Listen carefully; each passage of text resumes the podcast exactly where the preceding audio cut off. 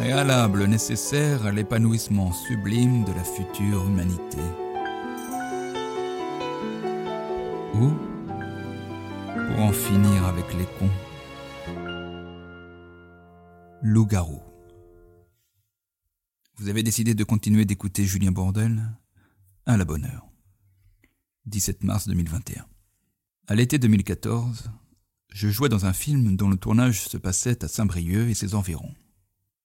Pour quelques scènes, nous sommes ainsi allés tourner à Binic, petit village portuaire des Côtes d'Armor. Ce jour-là, vers 14 heures, nous étions dans ces rues piétonnes au milieu de quelques passants. Parmi eux, une personne était avinée, bourrée. Cette personne était une femme. Plus précisément, une mère de famille, puisqu'elle était accompagnée de ses deux fils, âgés environ de 11 et 13 ans. Comme cette femme avait connu de loin, il y a plusieurs années, l'un des comédiens, elle l'interpellait de temps en temps, gâchant immanquablement les prises. Alors, ses fils, bien conscients de la gêne qu'elle occasionnait, lui disaient, entre affection et fermeté, de se taire, de nous laisser travailler.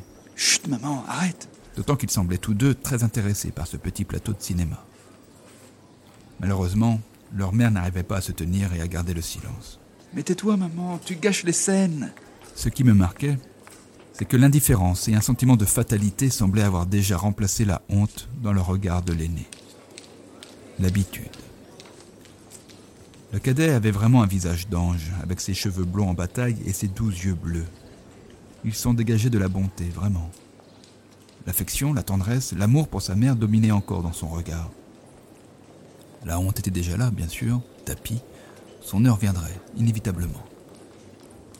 En attendant, décidément, cette mère était ingérable. Bon, allez, viens, maman, on s'en va. Tant pis, ils devaient renoncer à observer ce tournage. Ils quittèrent alors tous les trois ce décor où se jouait une fiction plus légère que le sera toujours la réalité. Extérieur nuit, 12 heures plus tard. Il est 2 heures du matin. Nous sommes sur le port et nous tournons une scène de bagarre. Trois hommes battent un quatrième à terre. Tout à coup, nous l'entendons. Nous la voyons arriver à nouveau. Cette femme, cette mère de famille, toujours beurrée. Une alcoolique de compétition capable d'entretenir une ivresse 12 heures durant. Elle n'est pas seule. Le plus jeune de ses fils l'accompagne encore. Il la suit, la surveille, il veille sur elle littéralement. Il allait très tiré par cette journée interminable. Mais encore cette prévenance, cette diplomatie quand sa mère coupe nos prises. Mais maman, tais-toi, il travaille. Elle demande si par hasard nous n'avons pas une bière pour elle, ou au moins une clope, quoi. Non mais maman, viens, allez, on rentre. Il a raison, votre fils. Faut rentrer vous coucher maintenant, madame. Allez, viens, maman. Après une ou deux prises fichues, et encore plus de supplications du fils, ils s'éloignent tous les deux. Elle titube. La mère, la manche, est là, tout près, à trois mètres. Il la tient par le bras, fermement. On rentre se coucher, maman, j'en ai marre. Maman, non Non, allez, maman, c'est fini, tu rentres avec moi maintenant. Je regarde s'éloigner cet enfant beaucoup trop jeune pour porter une telle croix.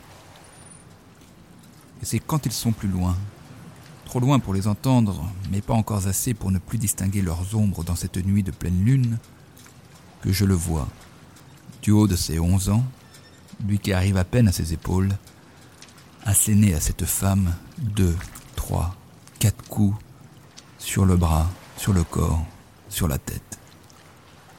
Et la mère, imperturbablement, continue son chemin, son fils accroché à son bras, résigné, vaincu.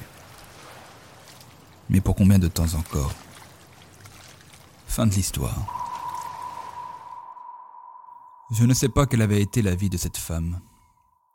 Je ne sais pas ce qu'elle est devenue. Je ne sais pas pourquoi le père était, paraît-il, à Marseille. Je ne sais pas pourquoi il était absent. Mais je sais que cette absence était très présente. Je ne sais pas ce que sont devenus ces deux garçons. Le cadet, qui doit sans doute être majeur maintenant. Quel homme, quel mari, quel père va-t-il devenir?